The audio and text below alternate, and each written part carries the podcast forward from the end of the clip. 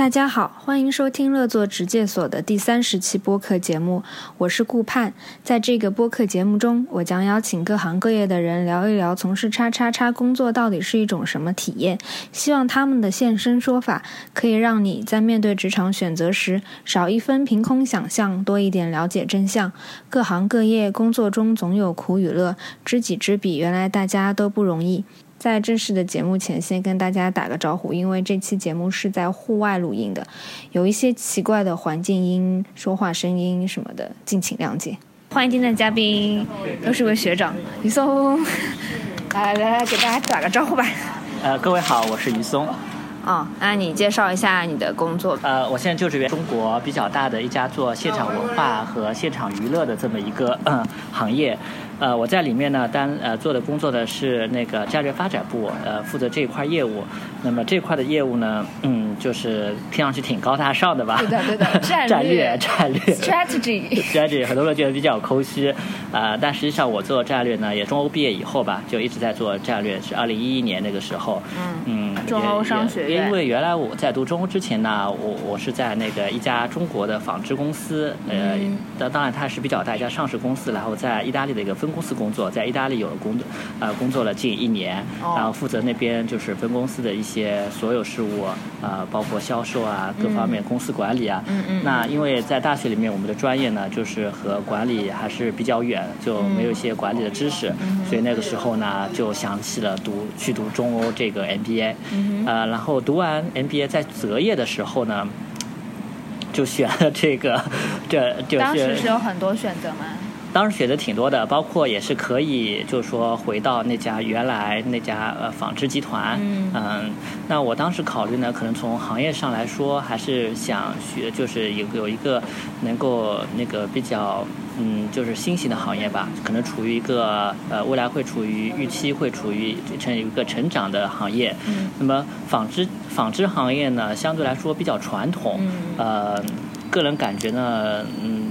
觉得就是说，可能未来发展有有点有有限。那当然，如果能够呃回到原来呢，意大利语肯定是能够继续能够是一个优势。嗯。呃，所以当时抉择也是蛮痛苦的，啊，也是想了好久，最后呢还是舍弃了这个大学的这个专业，然后去了这个这个一家传媒集团去做战略方面的一个工作。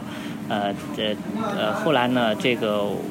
怎么说呢？个人觉得还是现在这个工作还挺有意思的吧。这个，呃，作为一个传媒文化，感觉中国经济发展到一定阶段以后呢，可能。它整个人呃，就是消费者或人们对这个文化精神的消费会越来啊越越需需求越来越强烈，啊，那所以呢，我觉得这个方向肯定是没问题。做战略的话，每天工作具体做些什么事情？嗯，可能别人以为就觉得总是觉得你战略可能会比较空吧，好像总是出去忽悠人是吧？写提案什么，写 PPT 什么。我们主要工作呢，就是确实是从宏观层面上去把控那个公司的。成长，啊，所以最重要的一个工作呢，就是战略规划。那么战略规划就是要你要从一开始对这个行业的研究分析，到公司整个资源的这个呃 资源的一个啊挖掘。然后呢，再定一个大方向，然后再要进行总的那个企业的愿景、价值观这些，然后有个五年的战略目标，再分解到就是呃近两年，我们一般会做呃三年滚动，就是每年可能先做三年，然后到后面一年再会复盘，就是说过去过去这个战略执行的情况，然后再来进行一些战略上的一些调整啊之类的，这个是比较主要的工作。那么这个可能是定方向，当然你定了方向还不够，因为你需要把这个战略落地，这是也是很关键的工作。嗯，那么我们这个部门呃现在工作呢，我主要工作也要负责这些战略的落地。那么战略的落地一个很重要的抓手呢是那个。就是考核工作，所以我我我 KPI 考核工作，所以我是在集团负责呃 KPI 考核。KPI。对我们下面有二十二家子公司。哇塞！所以我要给他们每家要制定呃它的 KPI 体系，会有不一样的一个考核体系啊。然后各家单位呢，它情况又不一样，所以在一个考核体系里面，要去抓各家工作的年度关键的一些工作重点啊。然后这这是就可能是一个比较重要的工作嘛。呃，但是除了就是说我我把指标下去以外，但这个不说就结束了，因为呃这你还要去就是说帮助他们去完成指标，或者说我撒手不管了，你去背指标吧。所以我们很大的一部分工作就是要嫁接内外的资源，嗯。那么这些资源可能是从呃人财物上面，物是指那个业务的物，不可能现在不是指那个东西的那个物了。人财物，那么呃就人就说我们要去想，就是说你这个业务你需要什么样的人，所以我们也会和人力资源部一起去啊做员工的培训，呃做一些我们我这边还会做那个产业研讨会，每年每年一次产业研讨会和每年一次的创作会，呃就大家来探讨就是呃这个产业未来的发展方向。促使大家去思考，这也是要求就提升公司整体的这个对于这个战略上思考的一些能力。啊，那么财呢，就关键是说，就是呃，有些业务它就是需要，就是可能呃一些特别市场化的业务吧，需要去对外融资。那么物就是业务了，就是业务，就是说，呃，结合一些外面现在最火的啊，以及最成功的一些案例，来指导一下我们自己这些业务未来的一些发展方向。因为现现在这个时代变化太快了，我们这个业务就是经常是一直在一些变化，而且有些我们可能就说，呃，一开始是往这个方向定，但是后面可能又会有些变化，方向上变化，也是一直在做这些事情。啊，所以就是要做这些这些工作。所以你呃会参与具体的项目吗？还是啊，我也会做，我也会做一些具体业务。呃，但是执行层面上会比较少一点。啊，就是特别是前期的，就是说一个是前期的对业务大方向的啊，就讨论上会比较多。啊，而且就是说不单单只说我在内部讨论，我们也会去外面去聊各种各样的合作。啊，对，一个就学习他们的一些呃先进的经验。那么。还有呢，就是说要去嫁接一些外部的资源，嗯，就是看看，就是借力外面，呃，因为都是很开放嘛，嗯，就借力外部的这些资源和能力，怎么使我们自己的这块业务能够做起来，嗯，呃，那么这是一个，这这这这这块就是可能整个从战略到后面的这个落地，就是这是一大块的工作。那么还有一个工作呢，就是新业务的孵化。我刚刚也讲过，这个时代可能会它变化的特别快，所以我们原来的我们的业务都是比较传统的这个呃文化演艺的行业，在今天的话，呃，你要让公司在一些快速成长的话，这些传统业务是没办法去支撑这些快速成长的成长的一个战略目标的。所以我很大的一块责任就是我要去去看看有什么新的方向。呃，那像呃我们原来就是那个就是那样 Sleep No More 这种业务，那就是我们就是。当时就一起去挖掘，呃，觉得这种样式是打破了原有的这个演绎的形式，然后我们就内容上面就是已经有打破了这样的形式。那么从呃，那从那个商业模式来讲，我们同样也打破了传统演绎。我们给那个我们那个就是现在叫商演谷，就在那个呃美琪的后面。江宁路、北京西路这块，是那个麦金融啊，麦金融，它有一万两千平方米的这个建筑，我们当时是拿出六千平方米来做那个不眠之夜，那么还有六千平方米呢，我们就做戏剧主题的酒店，啊，做那个呃这个餐饮。酒吧，然后我们现在跟 L B N 呃 L B N B 那个做了一家那个像民宿一样，是那个。就是 Sleep No More 主题的民宿，这个现在一那个就是大家都想去，都想做做。房很少。就一间。哦，然后很贵。对对，现在我们也在也在考虑这个价格，但，因为现在很多人都想去做做做投位入住的这个客户。嗯。所以它整个形成了我们可能现在叫文化综合体的一个概念，就是说，因为它本身 Sleep No More 系呢也是啊都市比较潮的，对时尚有追求的一些呃那个。比如说，比比白领还会高一级的这样的比较强的消费能力的这些群体，他们可能要寻求一些不一样的东西，一些刺激感。所以说，我们整个其他的酒店，然后那个餐饮的配套也是往这个方向去配。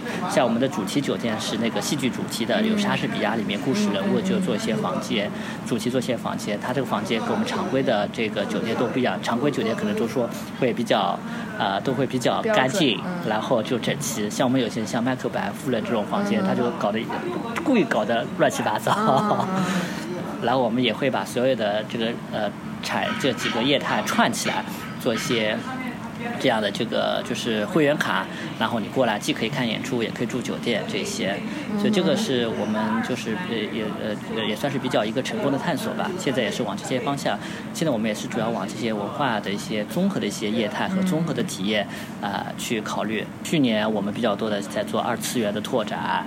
啊，然后包括也有艺术教育啊，各个方面知识社交这些，就是可能说从原有的就是说演绎这个形态，会往更多的就是其他的现场的一种体验去去拓展。主要是精神文化层面的。啊，但我们也主要是做线下比较多啊，就是看看线下有些什么样的呃符合，就是说一个当代这年轻人啊，我们可能。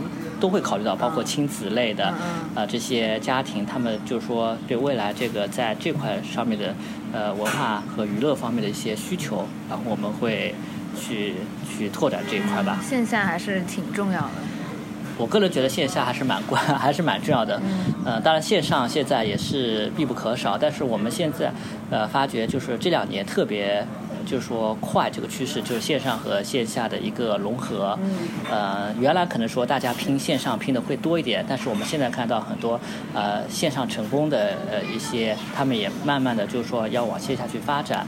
呃，你想那个哔哩哔哩 B 站，他们那个 B 站，他们线上那个是做的非常棒的。嗯啊，但他那块是线上那块，它是亏损的。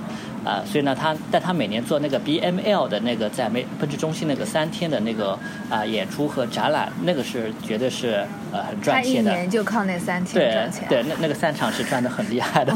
就是如果把它业务切割出来，就是线上那块业务，它也当然也有收入，但成本也会比较高，所以是可能是处于亏损状态的。但是如果就单单那个线下这块的话，绝对是盈利的。所以它等于是用了线上的这个这个呃流量的优优势，然后到线下来。来，这个等于是有一来赚钱。嗯嗯。那包括我们现在知道的，像一条，他也是，呃，前天我也在看，跟一条他们在聊。开了线下的店。对，他们在开线下店，他们原来是做电商的，生活美学的电商。他他们今年是说要把重点要作为线下的美学店来来开。有。但有看到人家吐槽，看了一眼那个店，哇，怎么东西摆的那么满？我觉得这个可能他们还调整调整吧。嗯，现在包括一些书局啊什么之类的，我们也我们也考察，我们觉得就是说还是现在都都是做的挺不错的，就线下体验啊各方面都是挺不错的。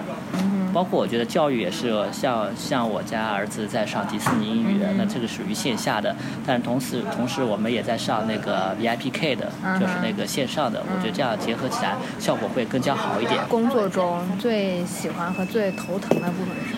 嗯，反正最头疼的是吧？我觉得就是说作为国企嘛，我觉得就要写各种各样的报告，呃，向各条线汇报。这些报告其实要求也会挺高的，你要跟，就说这个会有很多的信息的总总结，然后整理，然后要。所以跟他讲的特别好，因为平时报告写的都写 都都很熟练了，是吧？真的，这我觉得就是每次我我们这段时间，我这段时间特别忙，就是主要是就是各种各样的报告，因为呃，国企呢，它当然是一个集体决策，那么集体决策的时候，就说我们有这些机器决策的会议，那么在机器会上，你要准备很多的材料，要跟这些它里面有好多的人来做决策的话，他都要去解释他们一些疑问啊什么，所以我们前面的报告就要准备的，就是说特别的要充分，就做这些工作的时候就就会觉得比较累一点。那开心的事情呢，我觉得呃，我个人比较觉得还是就新业务拓展这块，我还是蛮喜欢的，因为自己本身也是。呃，比呃喜欢一些呃比较有好奇心吧，喜欢一些比较新鲜的事物，呃，我也很喜欢看那个就是 跟一些些些一些新的一些产品的一些这个人来聊天，呃，最近有很多像一条啊、VIPK 的这些，包括像区块链啊这些，我都很有兴趣去学习他们的模式。虽然感觉就是 当初可能会觉得这种模式可能不能成立的时候，但今天反想过来，就是反而会觉得就是说。不止不可能不当初不可能成立的一些元素，成了他今天能够成功的一些呃关键所在。所以我们本身也会做一些新业务拓展，亲子类的，然后是那个二次元动漫的这一块，呃，然后是有已经成型的产品。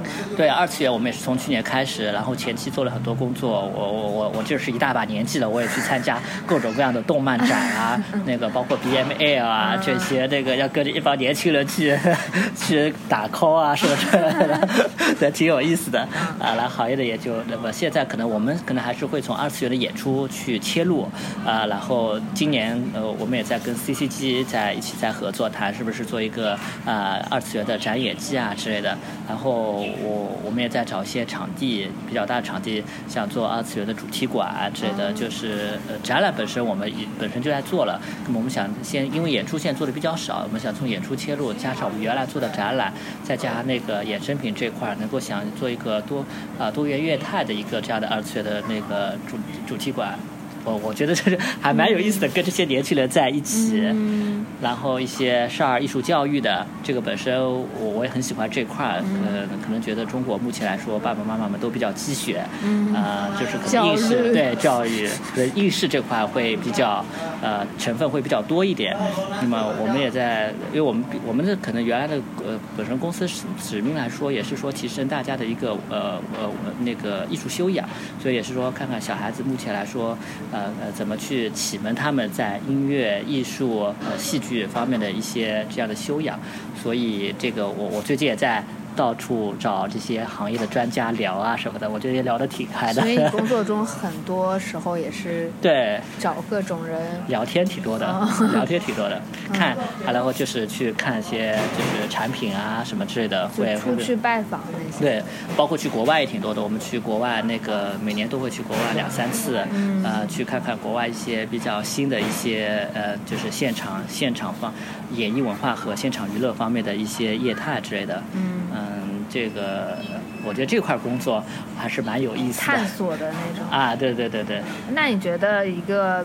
就是文化娱乐产品它要成功，它的关键因素是有哪些？从我们目前来做的这个来说，呃，其实呃，就是其实因为我们的内容是很关键的，嗯，因为你所有我们所有的这个模式里面，内容实际上是个核心，就像我们的 Sleep No More 一样，它它的这个演出是呃就是核心。如果你说这个核心站不住脚的话，其实你所有的其他的业态你都是站不起来的。嗯，所以这个行业我觉得还是内容是关键。那么，如果说是内容是关键的话，那么其实你的创作团队这个人是关键中的关键。像我们那个 Sleep No More 他们的主创团队那个 p u n j u n k 他们是在英国孵这个这样的这种类型的呃呃呃形式已经孵化了八年才成功的，所以这个。就做这个东西，就是说它的周期会比较长，而且说你必须要有有一个恒心，坚定下来去做这件事情，失败了再去做，失败了就再去做，这样的一种这种心态在里面。那么当然有内容呢还不够。如果说你一个非常好的内容，因为它内容本身就是说它的盈利来说，盈利模式会有比较大的天花板，就是我们线下的不谈线上的。线下的话，你像我们的演出，啊，就这些人，就这些人，就这些场地，你的 Sleep No More，啊，你一一场也就三百五十人，啊，所以说你的模式就是说要把其他的一些能够变现的这些业态能够给它搭起来。就说我的内容是比较关键的，就说能够把人给带过来，而且他在有时候意识形态上，他可能会影响这个人的意识形态，有然后有一个现场的一个一个现场消费冲动，然后他就会去其周边的一些衍生品啊，包括我们的餐饮啊，我们的一些酒店啊之类的，那么他就会去消费了，这样你这个模式能够成立。嗯，可好的内容是核心，但是好的内容确实太难了。就人很关键。对对对对，这个人还是很关键。人会不会可遇不可求？对，这个是这个，我觉得一个好的这种你没办法是那个就是硬性的，就是说就是说那个做做出来的。这个有时候真的是一个呃某种机遇，你突然激发出来了。呃，你就是要坚持，对，一个是坚持，他一直去摸索，有这个，因为 其实我们也知道很多这个艺术家。都是其实都是这个精神上面都会多多少少会有点问题的，这也是他为一种对艺术坚持到最后的这这么一种坚持啊对 状态。这个我们身边我我也会跟很多艺术家打交道，但是确实他们的思维跟我们确实会不一样，比较完美主义那种。啊对对对，就是很难去这个说服他什么的，有时候比较难说服，感觉这个他的他的跟你聊天的呃或跟你谈事情的这个思路不在一个频道上面。会有这样的问题，但是我我能够理解他们，因为就是要需要这样的一种呃坚持，才能这个把它那个做下去。韩国那些孵化什么演绎比较厉害，好像听说他们就是可能广积网啊，不是广撒网，然后就可能扶持很多，然后出来一两个那种。那他们是完全市场化的一个扶持，就大家都有机会。就像韩国大学路，它有二三十个这样的小剧场，就大家就可以在那边，就是没事有事都去那边演一段啊什么这样的，这个时候就会出来了。我们现在就是像这样的场地还偏小。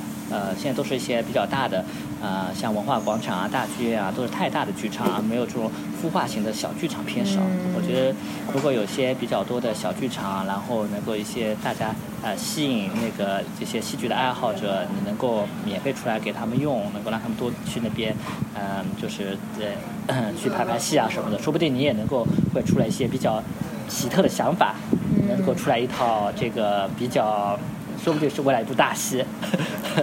现在还没有。我们现在还是范围比较小吧，基本上就是国家军、国家主力作战比较多，就是一些乐团承担了主要的一些创作任务。这个会不会就影响到原创性不够啊？对，我觉得中国现在目前原创性还是偏弱。嗯，所以就比较多可能用一些国外比较成熟的好的 IP。对，进行一些本土化的改造。像我们《Sleep No More》里面也放了一些中国的元素。那么在跟百老在那个在百老汇看的版本和上海的版本比的话，上海的版本里面加了很多像药铺、竹林，呃，这些上海三四十年代的那个里弄的这些这些场景啊在里面。像现在很多网络媒体这种，对你们有冲击吗？不过因为你们都做，嗯，线上线下。我们线上是我们主要是做线下的，线上呢主要是那个主要是那个营销平台。我觉得。Amen. 怎么说呢？这个就是看你怎么看了。那么也有也有人那个就是说，行业专家是说啊，互联网的崛起对现场娱乐、现场文化就是是有一定的冲击的。呃，就是拿音乐剧来说，就是当时现在目前日本、韩国他们的音乐剧发展就已经有超过我们了。呃，他们的韩文版、日文版就是做的非常成功。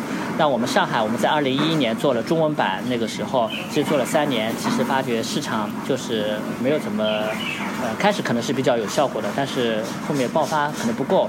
那么很多的这个就是音乐剧的专家，他也是觉得是说，因为我们可能那个时候互联网的快速崛起，啊，就是 使大家就是说对这个娱乐消费的这个样式来说，可能是比较集中在就是说线上这一块，而。这样的话，在一定程度上是，就是说损失了大家来线下的这么一个意愿，因为大家时间总是这一点，你用了在线上，你就没办法用在线下了。呃，但是我个人觉得线下的体验还是独一无二的，就是你在这个线下，你有这个呃。呃，跟那么多人一起来看演出，呃，跟演员的这个可以来亲身看演员的这个表演，来现场来体验一些东西，然后有同时有些社交的功能在这边，那个大家能一起来看戏聊聊天，呃，肯定这个这样的体验跟你在什么微信上、微信群里面聊天肯定会不一样的感觉，嗯，所以我觉得大方向来说，这个未来。就说人们对线下这块是有需求的，但无非就说你这个呃你怎么样去评估比较好的产品，能够吸引大家来线下来体验。你只要足够好的产品，然后让消费者觉得他过来的这个性价比是比较高的，他付出成本是比较低的。那么这个成本除了金钱成本，你还有你的时间成本，你可能过来就是他觉得是值得的。对，他是值得的。你有些演，所以一些演出现在有一个难度，就是说。一些演出它参差不齐，但是你还是要去剧院看。你看了以后就觉得这个区域又不好，但其实你即使有这个票价，即使再低，但他也会觉得他有时间成本，他毕竟花那么多时间去市中心看这个演出。呃，所以我们现在就说，为什么刚刚我们现在产品形态来说，内容是核心，但你还要辅助其他的一些体验业态，就是要让它这个体验要更加丰富。就是我可能时间那个花花这么多时间过来，我除了看演出，我还有可以有其他的一些体验，就比较丰满，甚至是说我可以在这个一些主题馆里面待个啊大半天，待一天这样的，就是会心里上比较满足。这样的话，我觉得是会吸引更多的人来现现场这一块儿，嗯，呃，然后我觉得从演绎，就说这个内容的品质来说，线下的。品质总体上来说，肯定还是比线上会会优于线上。线上现在比较多的还是一些偏娱乐化的一些那个产品，呃，哪怕现在做的比较火的抖音吧，我觉得它可能还是娱乐化的会偏多。它就是有这种上瘾机制嘛。啊，对。就是让你不停。对对对对，它的但当它的优势来说是它碎片化嘛，随时随地可以看。但是它内容来说，你肯定是。还是比较那个娱乐化。那么线下来说，它是有真正的这个表演功底在那边的，就说你还是要去要会懂得去欣赏这样这么一门艺术。创作者毕竟还是花了心思，花了时间对去做的。是是是，然后我就是觉得，就是说，这个随着大家未来再进一步，就是说生活质量的提升，他肯定他的这个精神这块的需求，精神消费的需求可能要求会更高。嗯。那这个时候，可能线上那些娱乐化的话，可能大家就会觉得厌了，看厌了。嗯。他可能就是要去转而想看一些比较高级的、呃高品质的艺术产品，想去青椒小院啦，或者些想去那个看那个舞台剧啦，这这些。那你们现在在市场上有竞争对手？我们因为产业比较多，我们是全产业链的，那么在各个环节呢都会有不同的竞争对手。比如说剧场，我们旗下有十八家剧场，但。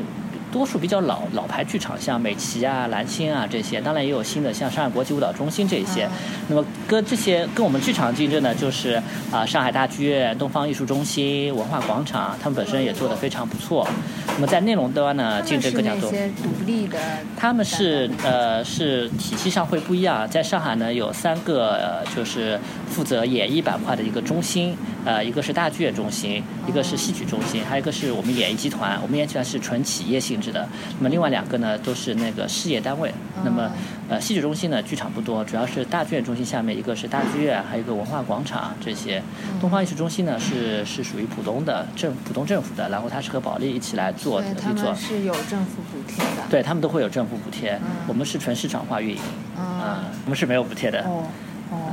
然后可能在内内容端呢，它的竞争就更加厉害了。嗯。呃，因为内容它本身的属性来说，也是会比较的这个分散。啊，因为你内容你。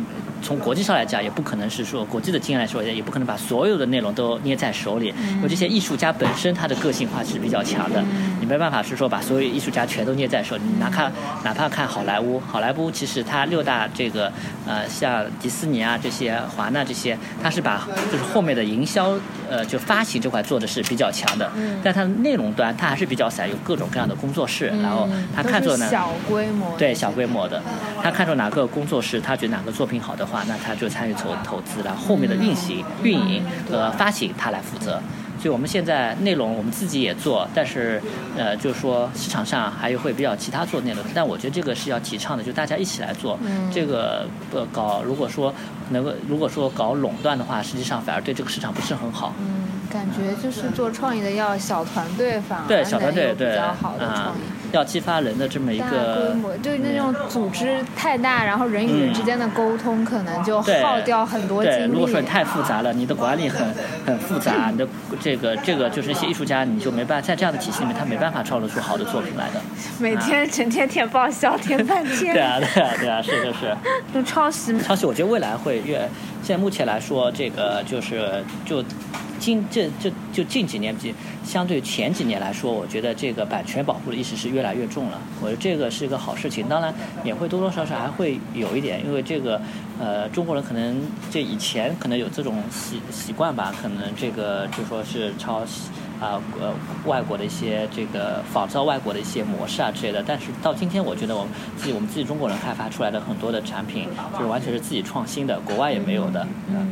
就而且版权保护这几年来说，国家也花了挺大的力气在做。现在，而且现在那个区块链也这个这样的技术也会为啊保版权保护提供一些比较好的一些技术手段吧。嗯哼，可能也是观众们都眼眼界越来越宽啊。我觉得，而且消费者他本身，对他本身可能消费者来说，他也会对抄袭这些东西，他本身会有也有有逐逐逐步逐步也会有点抵制吧。所以大家也越来越有这个意识了。在口碑什么的都还对口碑蛮重要的，我觉得。国内文娱行业面临的挑战和机遇，这个太大了。对，我觉得这个这个太大。反正我觉得机遇肯定是多的。这个呃，这个未来现在政府就从政府层面上来说。呃，就说文化复兴对这块儿，就是从习近平上来，那个大家也能够看得出来，就是说他对文化的这块还是幅度非常大的。从中央，那么上海本身来说呢，上海就是非常重视这个呃文化的一个发展。那么刚刚也是李强书记提出了，就是说要打响上海文化品牌这么一个呃重重要的一个任务啊。然后包括那个去年开，就是上海市提出了文创五十条，是大力扶持影视、演艺啊、动漫。呃那个艺术品这些在内的一些那个文娱产业，包括演艺这块，我们也是也有比较大的一些获利。它未来是说要把上海打造成亚洲演艺之都。那么如果说要打这亚洲演艺之都的话，其实你的演出量要比现在至少飞三倍。翻三倍，这样的话你能才能超过东京、呃韩国首尔这些这些地方。那你这样的话，你看政府，所以看上海未来几年会有很多剧场出来，因为剧场是很关键的，你剧场多了，这你的内容才会多。要要是你都没有剧场，这些演艺内容都没地方去，没地方去演。所以未来你那个像马上明年那个。徐汇呃，徐汇滨江梦中心的六个剧场就要出来了，然后还有那个就是上市集团和尼德伦的一个音乐剧的这个剧场群。呃，然后各个郊区也在建，包括宝山的宝山那边有一个长滩音乐厅，然后奉贤的有一个九棵树大剧院剧院群这些，所以未来会有比较多的一些剧院出来。那这个其实对我们这些从业的人来说，这个行业来说还是呃比较好的，有有发展的，至少政府比较重视这块儿。那么第二个来说，我觉得消费者来说，好，我明显的感觉到这两年的这个演艺市场要好于前面几年，就是从从去。去年开始，前年前年就有点这种感觉。从去年开始，真的是这个剧目的内容就也多，好的内容也多，然后这个消费者购票的欲望也很强。就是有一个很明显的一个比比较，就是刚刚在文化广场演的《罗密欧与朱丽叶》。这部剧是我记得是二零一一年还是二零一二年来上海文化广场的，那个时候上座率是不是很高的？但是你看前天结束，我我朋友要看我。我连那个黄牛票都搞不到。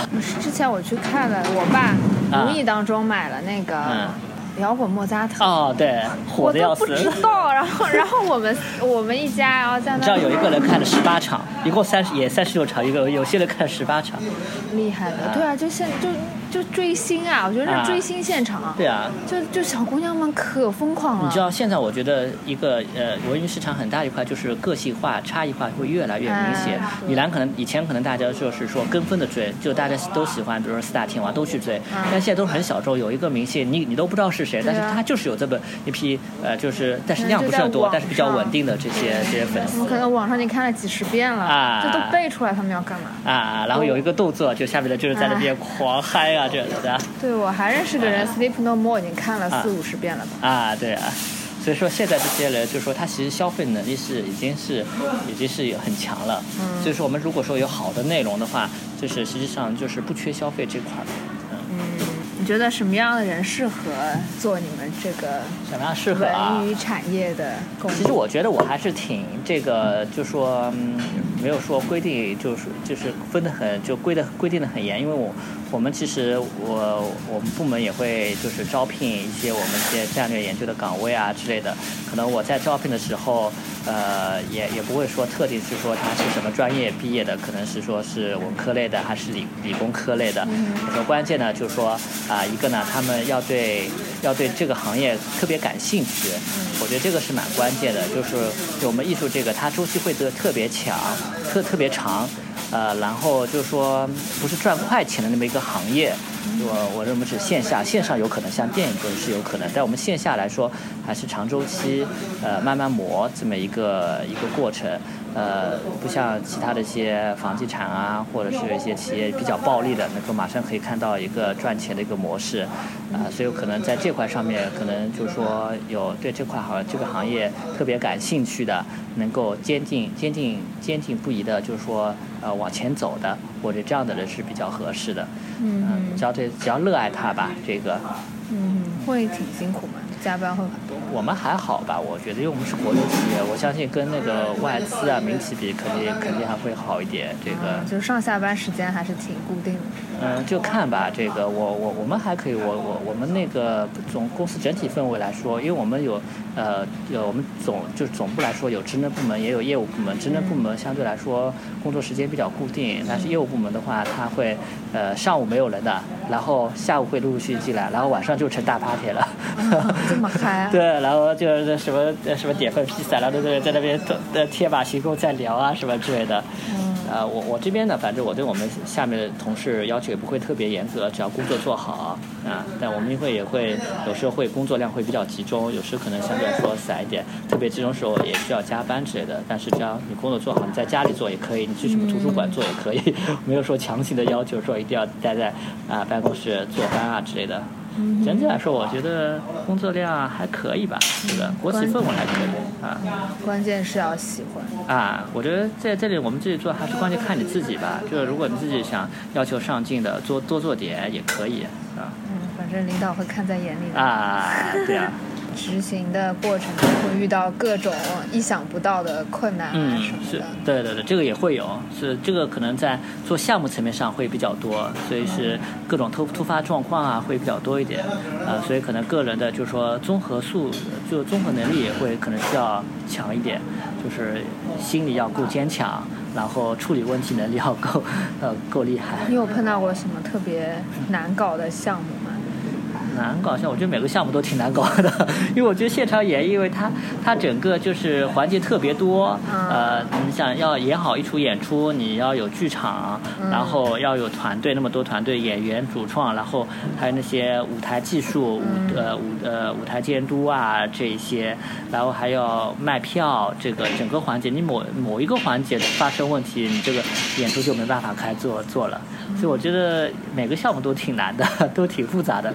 不像那个线上的影影视啊什么的，会会相对来说比较简单，大家集中起来，然后可能最后剪辑那个，然后院线什么在院线里面放就可以了。嗯。呃，会碰到问题也会比较多吧？有时候可能特别最最，如果是最烦心最烦心的，就是说你演出当中出现什么样的一些技术故障啊，什么吊杆不动啊，什么之类的。这个幕降不下来啊，或者是有一次演出，我们那个那个上面一个灯给爆了，会出现各种各样的这种这种呃大大小小的情况吧。大的情况就非常糟糕的情况，我倒是没碰到过。嗯，反正就既来之则安之，是吧？啊，就想办法。还要有一个坚坚强的心吧，这个。很多这种搞现场的可能都会这样。啊，对，我觉得现场的复杂程度会比线上多高一点。Thank you. 那今天就谢谢于松的分享啊。好的好的，大家如果对这个行业比较感兴趣的话，也可以跟我来沟通交流啦。要留一下你的联系方式吗？可 以通过你吧。呃，可以在后台留言哦。本期节目就到这里了，谢谢你的收听。如果听完这期播客节目，你觉得时间没有白费，建议你不如在微信公众号、新浪微博、豆瓣小站、喜马拉雅 FM、苹果 Podcast、网易云音乐主播电台上关注订阅“乐作直接所”。乐是快乐的乐，做是工作的做。我们下期节目再见，拜拜。拜拜。